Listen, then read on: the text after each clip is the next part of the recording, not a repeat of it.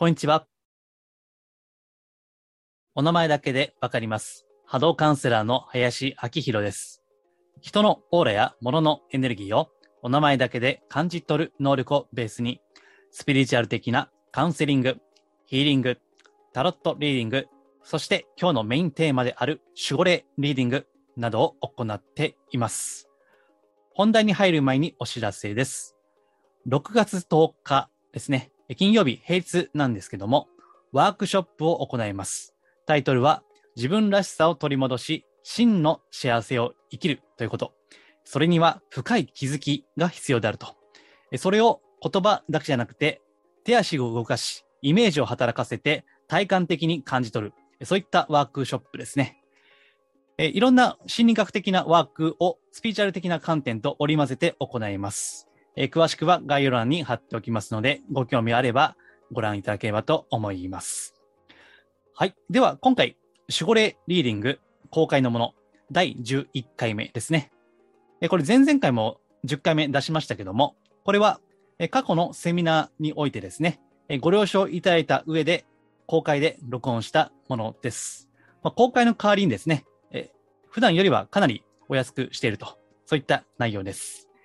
えもしご興味あればですね、えメールマガジン無料でやっているんですけども、そちらでは先行で募集していて、いつももう早く募集が埋まっちゃいますので、ご興味あればですね、ぜひメールマガジン、これも概要欄に貼っておきますし、私のホームページ、マジスピの中ですね、いろんな箇所でご登録いただけますので、よければご覧になってみてください。あとですね、守護霊リーディングの考え方ややり方については、まあこれ前々回言ったんで、ちょっと割愛しましょうか。えもしご興味あれば、これも何のためにやってるか、どういう観点でやってるかっていうのは、初回で語った音声があるんですね。えこれも概要欄に貼っておきますので、えご興味あれば貼ってみてください。まあ要は、目には見えへんけども、守護霊っていうのが存在してるんやでということを言いたい。まあそれだけのためにやってると言ったことですね。はい。では、前置きはこの辺にして、音声に行きましょう。では、どうぞ。はい。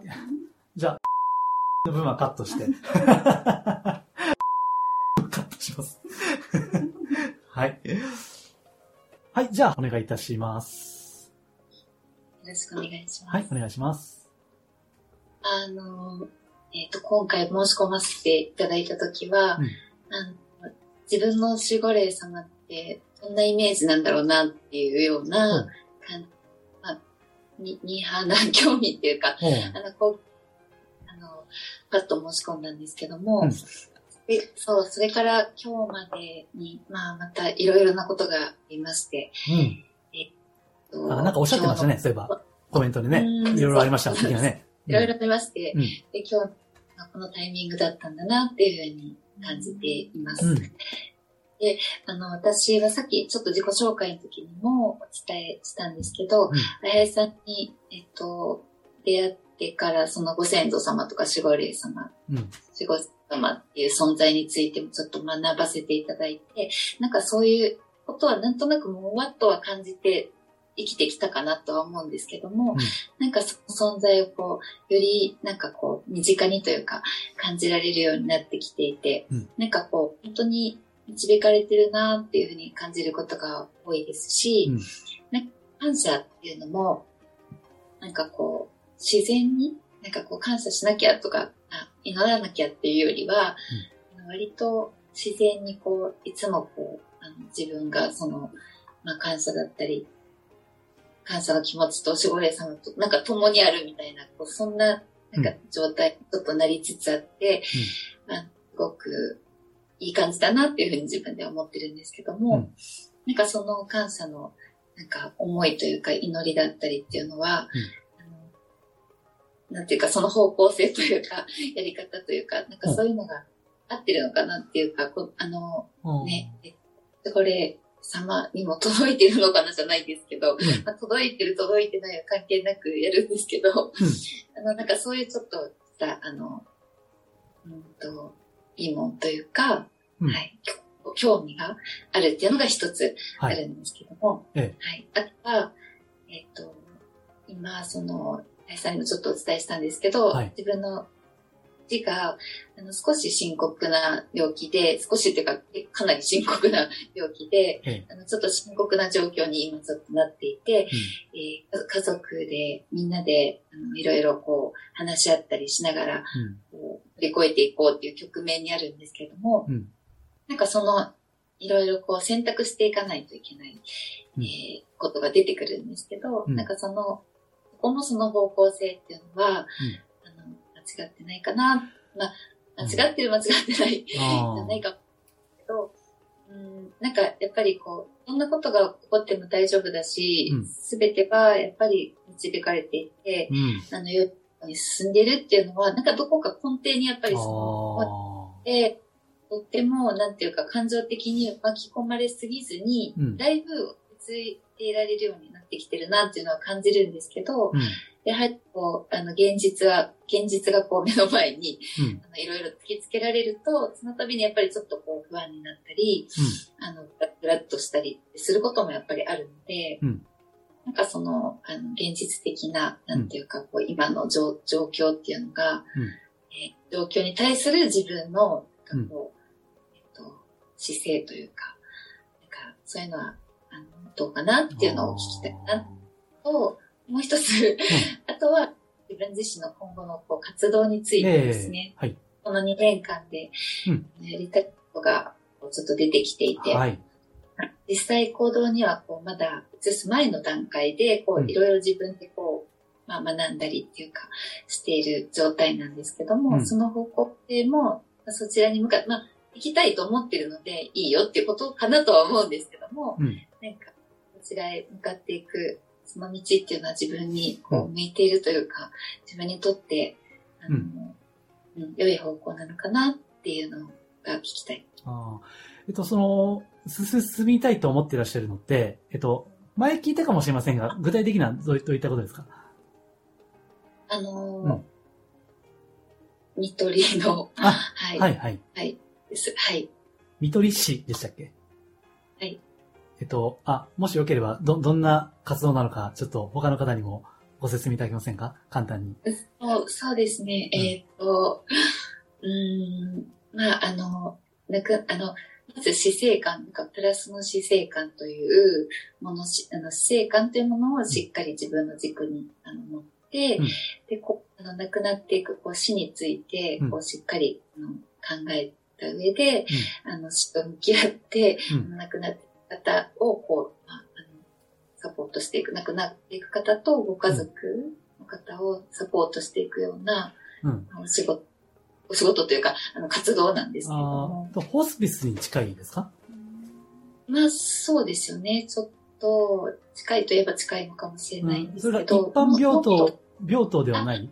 あそういうことではなくて、自宅で亡くなられあ病、病院でも、こちらもそうなんですけれども、亡くなられていくいかれる方に対する、うん。まあ、心と、うんこう、うーん、なんていうんですかね。うーんうんエネルギー的なこうサポートというか、うん。まあ、魂のケア。そうですね。うんうんその死生観というのは、いわゆるその死後の亡くなった後のことまで含まれるんですか？亡くなった後、まあ、スピリチュアル的な観点ですけども。うーん、そうですね。うん。それも、まあ、なんていうか、あ相手にもよるだろうけど、必要に応じて、そういった話も。そうですね。亡くなった後の死後の世界とかそういう話ではない。ではない。あくまで死ぬ前。そうですね。うんじゃあしし亡くなった後っていうのはどういうその死後の世界とか、あの世の話とかね。あそういったことまで含めるのかっていう。はいそこまでは含まない。はい、含まないと思います。あの、うんうんまあ、あくまで、えっ、と、前にせつ、えーポッドキャストにも出したことありますけど、成長の最終段階とあそうですね。死そうそうそうです。そうですね。で、やっぱり魂っていうあの概念というか、うんそれが、あの、伝えられ、あの、は入っていて、死が、あの、肉体の死、肉体的な死が最終、あの、そそこで終わりではないよ、うんというような、まあ、ことですよね。うん。あのうん。肉体、死、死っていうのは、うん。その、なんていうか、その、通過点にあって、うん。はい。あの、肉体はなくなるけれども、うんそこで終わりってことではないっていうような、考え方でうんあります。はい。まあ、生まれる前の世界ですね。その世界に戻るんだと。そうです、そうです。うん。それで循環していってね。そうですね。うん。自然が新陳代謝で、ね、自然循環していくように、まあ、うんね、命もまた回っていくという、うん。まあ、はいそういった感じの、まあ、それをすることによって、こう、安らかな最後を迎えられる。まあ、そのサポートですよね。そうです。その、亡くなっていかれる方もそうだけど、うんそれを見送っていく家族だったり、まあ、ああの、家族じゃなくても、あの、残残る、まだ、現、現実の世界に残る人たちにとっても、うん。とても、なんかこう、穏やかな、うん。あの、なんか亡くなった後も、うん。あのこう、あの、なんていうんですかね、こう、うん。強い傷っていうか、うん。なんかこう、強い、あの、なんていうんですかね、うん。なんて言ったらいいのかな。そうそう。あの、揺るぎない何かこうん。う、うん、ものをこう、残し、残してっていうか、うん。はい。その後も、こう、しっかり生きていける、ああいくことっていう、はい。うんそうです。あの、そのことで確か去年でしたっけ？ご相談いただいたの。そうです、そうです。個別でね。で、それから、まあ、えーもう半年以上経ってますけども、今もお気持ちはお変わりないと。それを、その、見取り師っていう、そうですね。はい。もう、その気持ちは変わら変わらずはい。やっていきたいと。うん。うん。で、その方向性がどうなるかっていうお話ですね。まあそうですね。まあ方向性がどうって、うんね、聞くのもどうかなとまあは思うんですけど。まあまあ、まあ自分でね、はいまあさっきもおっしゃったけどね別に私が否定しようがね、やりたいもんやるっていうね。うん、そんな感じですよね。うん、ですから、まずひ一つ目に、守護霊さん自身が、まあ、どう、ね、どう、どんな感じなのか、今の私ね、うん。どう思ってらっしゃるの、はい。っていうのが一点と、はい。あと、えっと、お父様でしたっけ？ご病気。の件で、えっとはい、今は、えっと、ご実家は別ですよね、場所は。そうなんです。すごい遠いので、うん。どんな感じで関わってらっていかれるんですか？ん？どんな感じで今後関わっていかれるのか？もうとりあえず行ったり来たりするしかないかなっていう兄弟うん。で、感じなんですけど、んちょっとどうなっていくかもわからないですし、うんうん。ただ今はその、さっきの見取り師っていうね、あの、それを志しておられるぐらいだから、やっぱりそういった意味ではね、おそらくは心を砕いて、あの、うん接しておられると思うんですけども、そうですね。うん。まあ、それはね、方向性としては、まあ、本当にできる限りのことをやってらっしゃるような、うん。あれですよねそうですよね。うん。うん。で、あと3点目が、その、まあ、見取り師っていうね。これはい検索しても出ますよね。いますね。うん。ではまあ、これ YouTube とかでもご覧の方で、ご興味あれば、見取り師で検索すれば、情報出てきますので、うん。まあ、ご興味ある方は、あの、検索されてみてください。うん。で、この見取り師の、まあ、やっていくにあたってってことですよね。うんはい。うん。だからね、あのー今もうお聞きしてもね、波動を見るまでもなくわかるのは、非常に、まあ、なんていうかな、意志がある。これ皆さんどうですか？これ今お聞きの。意志ないなって、迷ってるなんて感じる方、挙手。いない。ね。だいぶ決意されてる感じが伝わってくるんですけど、どうですか？あの、ご自身としては。はい。あの、迷ってる感じでは全然なくって、うはいなんかこう、自分の本当に、ん。うん。あの、ずっと今までやってきたことがこう、繋がって、今これ、あこうしていきたいってことに繋がったなっていうふうに。そうそっか。確か、あの、まあ、言っていいと思いますけど、ヨガのインストラクターさんでしたよね。そうです、そうです。前はねはいはい。あの、今はやってないです。うんはいだから、あの、それまでやっぱり、健康とか、で、ヨガはね、本質は哲学ですから、そうです。深遠なね、哲学ですからね。やっぱりそういった意味では、あの、生きる死ぬっていうことは、問題意識にあられたと思うんですけど、いかがですか？その通りです。うん ヨガもね、簡単な健康的なヨガもあればね、本当もう哲学とかね、深いレベルもね、ありますけど、じゃあ惹かれて、まあ、インストラクターですから、まあ実践的な部分もあると思うんですが、どっちかといえばその哲学的な部分ですか？惹かれているのは。あ、そうなんです。なんか、はい。あの、ウパニシャットとか、なんかありますね、いろいろね、ヨガの。哲学がね。はいはいうん、なるほどね。そうか。だからね、あのーなんか、別に絞れリーディングするまでもねえんじゃないかって 思うぐらいなんですかね。うん。あの、まず、じゃあ、そうですね、守護霊については、うん。まあ、そうですね、なんて言うんだろう。今、いや、もう守護霊偏差値高いです、だから。ね。高いですよね、偏差値ね。うん。うん。もう、守護霊としては何も心配ない感じですよね。えー、そうなんですか。うん。まあもちろん人間生きてるから、いろんな迷いはね、細かい迷いは、さざ波みたいな迷いはあるでしょうけど、うん、さざ波じゃなくて、その、まあ、深い部分ですよね。はい。海海で行けば。ね、そこの部分はもうしっかりされていらっしゃるから、まあ何も問題ないかなっていう感じがするんですよね。うん まあその調子でもっと深めてくださいという感じだし。で、あと、あの、えっ、と、お父様の木に関しては、それも今、はい見取り師っていうね、まさに生死の境ですね。でそれをこう魂のケアとして、まさにその、まあちょっと言葉軽いかもしれないけども、まあ実践ですよね。うんまあ、ご自身の、あの、親ですから、実践っていうのはちょっと軽いと思うんだけども、まさに自分の人生をかけて取り組むべきものだと思うので、うん、それはもう、今の仕事？あ、仕事じゃない、その見取り師という仕事ですね。うんうんうん。今までの経験が全部そこに、うん。そうですね。集約をされていくとすれば、そのはい。大きな目的さえ決まっていれば、うん後の、その、過程はね、ううん、必要なプロセスとして味わっていくと。いうことですよね。ですから、そのタイミングで、そのお父様の件が起こったっていうのも、何か私は必要なプロセスのような感じがしますね。うんまさにご自身が実践していくためにね、うんうん、それが起こっている。やっぱりまあ、あの、ね、依頼する側からすれば、はいそんな経験がある人とね、うんない人とね、どっちがはいね、信頼できるかっていう話ですよ。うんうん。やっぱりある程度経験があって初めて、うん、そういった厚みも出るわけですから、うん、そういった意味では全部繋がってるわけですね。そう。だからね、守護霊メッセージをね、はい。一発目、はい。最初のワンフレーズ。はい。進むべき。進まねばならない一本の道がある。えー、ちょっと泣きそう。これが一発目です。もう一回言いますね。進むべき、進まねばならない一本の道がある。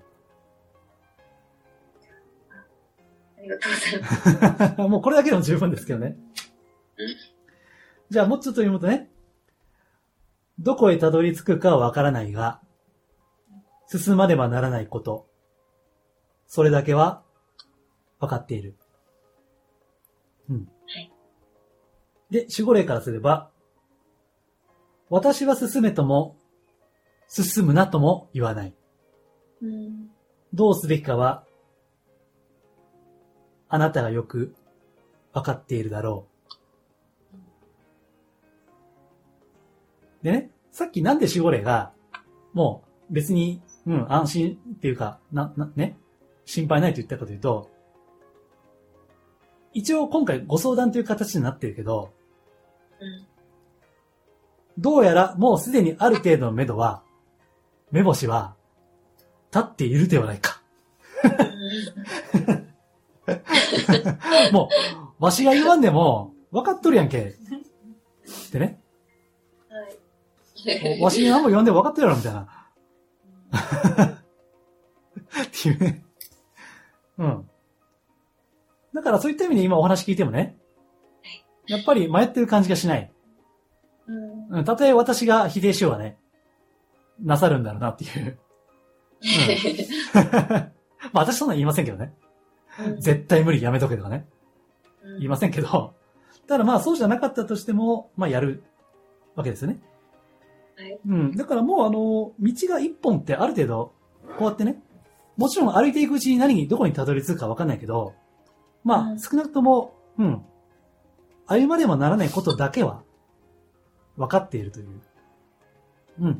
まあもちろん現象的には、それをいかに、その、なんていうかな。まあ、このま、今、最近は店名についてブログも書いてますけども、店名というのは何らかの職業とか役割ではないということですね。はい。自分の魂の構えですね。えー根本的には自分が天の命、天の命、そして天の命令ですね。でそれを与えていただいている、うん導かれているという認識から始まるわけですね。うんで、そっから歩んでいくうちに、それが人によっては具体的な職業や役割になっているわけです。ただその過程においては、じゃあそれでどうやって、えーマネタイズうん、お金にしていくかとかね。やっぱ現実的な話はあると思うんです。それは。だからそれはそれで必要なことではありますけれども、あの、天命という観点からいけば、その構えがね、はっきりした段階で、もう半分以上叶ってるんですよね。あはっきりしたですか？うん自分の進むべき道が、ある程度決まっている時点で、はい。半分以上は、もう店名は完成してるんですよ。それでね。うん。あとはどう歩んでいくかというのは、その時の工夫とか、ね、努力は必要ですけども、ただ、その構えが決まっているということが、はい。うん、大事なんですね。あの、なんでヨガされようと思ったんですか？ちょっと話が戻りますけども。なんで、うん。あそうです。きっかけはでも出産、うん。あの、妊娠でした。あ、妊娠。はい。あ、それでどういうことを感じたんですか当時？なんか、あの、妊娠して、うんやっぱり、あの、あ、そうそうそう、二人目を妊娠した時だったんですけど、うん一、人目の、なんかちょっといろいろ大変だったので、えっと、そこでちょっといろいろな、まあ、学びもありまして、うん二人目を妊娠した時に、やっぱり自分のこう体と心を整えたり、うん。というか、まあ、出産をとにかく、うんあの、無事、あの、進めるためにというか、うんそういう理由、はい、きっかけはそうでした。うーん。なるほど。ね。ただそこで出会ったのが、なんだろうな、別に他の健康法とかね、うん。他の、まあメソッドでもよかったわけですけどもはい、それがなぜかヨガだったってことですよね。そうなんです。それで、うん。ヨガですごく良かったんですよ。それでその、心地いいし、うんあの、気持ちが落ち着いていいなと思っていて、うん。ただその先生は、あの、そういう、なんかこう、ヨガってこう、哲学的なもので、ヨガとは何ぞやっていう話は何もそんな特にされる先生ではなくうんて、で、あの、全くわからなかったんです、その時は。あの、自分がただ心地いいなと思ってやっていただけて、でも出産、産後に、うん。なんなんとなくやっぱりまたヨガを続けたいなと思って、あの探していた時に、あの、その、その、その後ずっとお付き合いする先生と、あの、巡り合って、うん。で。その先生にヨガっていうのはこういうものなんだよっていうのを教えていただいて。そ、の哲学的な深い部分ですか？そうです。その哲学的なものなんだっていうのをその次の先生に教えていただいた時に、うん。あ、ヨガがすごく、あの、好きになりました。その時に。うんうんはい。ねだから、それも巡り合わせで、そういった、うん、難しいのはその自分で人生を開くっていうね、普通は思うんだけども、実はそうでもない部分があって、やっぱり因縁とか、巡り合わせとか、そういった部分はいである種は導かれてね、そうですね。うん、そうやって自分の、だから、あの、これ収録してる昨日もブログに出したんですけどね、ある程度の人生体験と、そしてそれに対する振り返りがないと、なかなか自分が導かれている感じはないんですよね。そうですね。やっぱり自分がやってる、自分が生きている、自分の意思でやってるっていうね、なりますから。り、うんうんただ振り返ってやっぱりそういった、あ見えない円にね、うん導かれているっていう感覚がするんであれば、それが天命的な感覚なんですよね。だからそれでもって、もちろんその、まあ、いろんなね、形にしていくための苦労はあると思います。それは。うはいん。でもそれはある種の修行ですよね。うんうん。私もね、この仕事は別に最初から目処が立っているわけじゃなかったけども、うん。いろいろね、ホームページ作るとかね。なんか、めんどくさいこともあるわけですよ。そうそれは避けられませんけどね。ただ根本的になぜそれをやるのかっていう、まあなぜとかわかんないですけどね、それはね。本当はね。でもそうやりたいからやるっていう、うんうん。シンプルに言えばそういうことなんですけどね。うん。ただそういった、あこれを導かれているという感覚があるんであれば、それがさっき一つ目のご質問にあった守護霊と繋がっている。まあ一番身近でサポートをしてくださる存在ですからね。で、はいそういった方からね、進むべき、進まねばならない一本の道がある、なんでね、言われたらね、これはまあちょっと自信になりますよね。なんかはい、これですよ。だから繋がってるからですよ、これは。うんうんもうだ、ね、まあもちろんいろいろ苦労はあるだろうけど、まあ根本は大丈夫だろうと。いうのがあるから、こういった力強い言葉が出るはい。わけですよね。ありがとうございます。はい。まあぜひ、あの、もっと具体的にはい、その天命の成就ですね。え、それに向けて。まあ今ね、あのー例の感染症の件もありますし、やっぱりね、はい死生観が揺らいでいると思います、相当。うん。まあ別にあの、ね、私、1年半前に動画出したことありますけど、コロナじゃなくても人は死ぬんですね。うんうんうん。はい。そう、いずれ人は必ず死ぬわけですよ。だから今こそそういった死生観というのが求められていてね。だから、まるでその、生きながられることだけが素晴らしいみたいな。うん。単に生きることだけを生きているような。うん。それがね、今のちょっと、まあ、ある意味では歪んだ？うん。はい。まあ、この中にお医者さんもいらっしゃいますけどね。だからちょっと、まあ、恐縮なんですけど、生きながらえることだけが、うん。まあ、生きるっていうわけじゃないんですね、それは。だから、そういった、あー考えるきっかけ？ね、死生観っていう。まあ、はい学問の中には死生学っていうのがありますけどね。ご存知ですか？死生学は。うん学は知らないです。うん。あの、なんかそういったね、あるんですよ、研究もね。死生学っていう。うん。うんだからまあ、非常にあの、どんどん高齢化がさらに進んでいく中で、その死生観は大事だし、でさっき言った死は成長の最終段階であるっていう、これはものすごく大事ですね。うんあの、さっきもセミナーの中で言いましたけども、もう死ぬ直前っていうのは、もう魂のボーナスタイムなんで、うんあここで稼がないともったいないですよ。なんかね、そうなんです。なんかその、うん今日、こう、セミナーの中で、うんそういう話が出てきたことも、うんすごく私の中では、うんすごいタイミングって思ってあ伺ってました。そうですね。まあはい、この世でのお金はね、稼げないかもしれないけどね。あの世の方が大事ですからね。ああ、ですか？そう。はい。その、もう本当ボーナスタイムなんでね。うん。うんまあ、それをサポートするというのは、本当にその、ご自身の、はい。ご自身の成長にもやっぱりなりますね。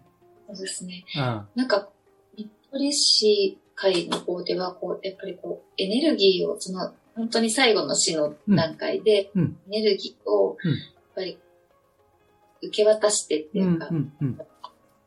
周りにいる人に、うん家族が、うんそして、次に旅立っていくっていう、あ言われていて、あ。うん。まあ、その辺はまだ私も わからないんですけど、うん。うん、でもなんか、うん、いいいなと思って、いいなというか、はい、思っていて、うん。実際その、あの、最後の場面を、えっと、しっかりこう、うん。あの、なんていうんですかね、こう、お別れができ、できるっていうか、しっかりできた方たちってのは、本当になんかこう、その後、亡くなられたうん。後も、あの、もちろん悲しみはあるんですけど、うん。でもその中ですごくこう、なん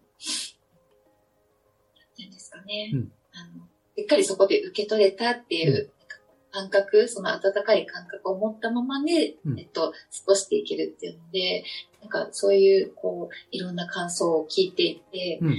あのそれがこう、なんていうか、なんていうんですかね。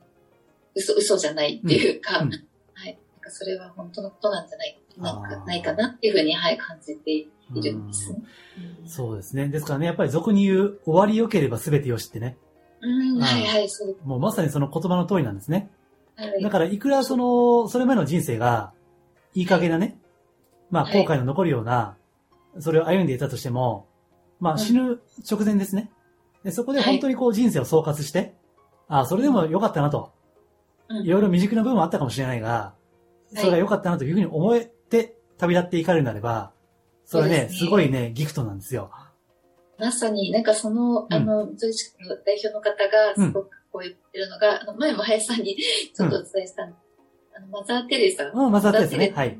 はい。ても、あの、尊敬されていて、そうですね。今まさに林さんがおっしゃった、うんこの人生のうん99%が不幸だったとしても、うん残りの1%が幸せであれば、うんその人の人生が幸せなものに変わるっていうことが、とても、あの、すごく大大事にされているので、うん。あもう今のその言葉そのままだな。そうそう。まあ、オセルゲームみたいなもんですね。うん最後ね、はい。し白が出たら全部白になってね。うんうん。うんまあもちろんね、いろんな過ちとか、それはまた、まあ来世でね、それは課題は残りますけどね。うん。とはいえ、それがスムーズにいくっていうのは、ですからまあ、あのそういった、そういったお仕事で関わる方には、まあ、全員が全員に言える、言えないこともあると思いますね。それであのような話とか。けど、うん根底にはそういったものがあって、うん。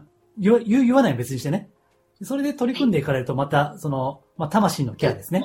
うん。そのケアの深さは変わるし、それがご自身の、まさに魂の進化ですね。うん。そう本当に尊い、あの、尊いお仕事だと思いますから、ぜひ、ね。はい、はい。一本の道ですね。ありがとうございます。はい。はい。え、どうもありがとうございました。はい。パチパチパチ。ます。すいません。な長くなってはいえ、とんでもないです。はいじゃあ、えっと、すいません。今日ちょっとお聞きいただいてましたけど、何か他の方で、なんか、ご質問とか、あるいは、もし何か聞きたいことあれば、私でもいいですけどね。せっかくご参加いただいてるんで、何かあれば、ミュート外して。あ、どうぞ。私もお見取りのあ現場で働いてるので、すごくいいお話聞かせていただきました。うん。私はまあ、西洋医学側からなので、でもそういう現場でちょっと自分のその死生観をやっぱ見直してるところで、命を救うことだけが本当にうん。良しとする善なのか、病棟の看護師さんたちもそうなんですけど、目の前で死なれるのが嫌だってこの間はっきりおっしゃった看護師さんがいて、うん、この人にとって本当にそれがいいことなのかっていうのは、やっぱり毎回こう、一人一人発動しながら治療を選択していくっていう考え方で私はやってるので、まあ悩まずにいけたら楽は楽なん。ですけど、毎回悩むっていうのもまず仕事かなと思ってはいるので、まあちょっと看護師さん。とも少し議論する時があるん。ですけど、の見取り、見取り師っていう方が、例えば病棟とかにお願いすると介入してくれるのかとか、ちょっとそういう、あどういう場所で活躍してるのかお聞きしたかったなと思って。ー活活躍、活動の場ですね。いやいやすみません。なんか私も本当にまだ全然、あの、なんていうか、現場に行くこともできていない。なんか、あの、全国、日本全国に、あの、見取りステーションというステーションを設けられていて、あの、看護師さんだったり、介護士さんだったり、お医者さんだったりの国家資格を持たれている方が、えっ、と、そのステーションを開いて、でその見取り師っていうのを派遣するっていう形で、あの、得られていて、このコロナになって、やっぱり、あの、どこで亡くなるかっていうのが、すごくこう、あの、問題になあって、ー。はい。で、すごく需要がだんだん増えてはきているんですけども、来ているそうなんですけども、まだまだ、あの、すごい少なくて、あの、その2025年問題ですか？なんかあの、うん。あの、どこで亡くな、亡くなる、病床がなくなってっていう、足りなくなってっていうものに向けて、すごくこう、活動を広げていこうとされてるみたいなんですね。みたいというかされてるんですね。なので、見取り師の、えっと、勉強されて、こう、資格を取られる方は、かなり看護師さん、お医者さん、えっと、介護士さんと、あの、そういう職、医療の、あの、仕事に携わられている方がすごく多くて、はい。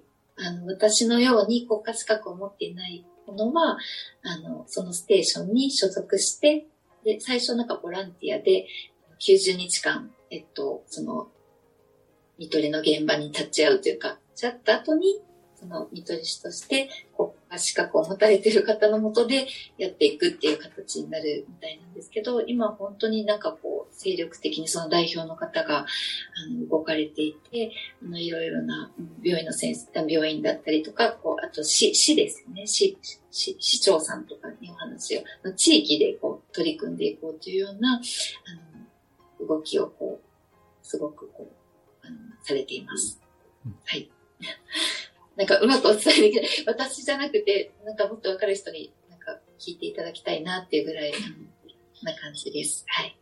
あ、療養、病棟ですね。で、療養病棟も今、縮小して、はい。国の政策で、はい、どんどん病棟で看取りをしない方向になってきてるので、はい。なんかあと、看取りは、でもなんかやっぱりそのご本人の意思で、あの、自宅がいいとかってわけではなく、別になく病院で、あの、亡くな病院が最後がいいっていう方の場合は、病院の先生なんかにこうお話しして、病院で見取る、見取りっていうのをこう、やられてるあの場合もありますし、あの、必ずしも自宅で見取るための見取り師っていうわけではなくって、亡くなるところ、あの、その最後の場所っていうのは、バラバラっていうか、いろいろあるみたい、ある、あります。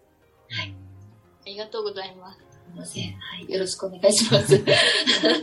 はい。普通の、あの、西洋医薬じゃなくてね、やっぱり疑問をね、感じて、うん。まあ、霊気も学んでおられるし、さっきおっしゃらなかったけど、霊気ヒーリングね、あの、学んでおられるから、そういった意味では、あの、スピーチャルケアとして、霊気というのは、まあ、あんまり表立っていない人もいらっしゃると思いますけどね。えー、それも活用しながらやっていかれるといいかなと思いますね。はい。はい。うん。はい。えっと、あと何か、えっと、ご意見とか、なんか、ご質問とか、あります？ないならないでいいですよ。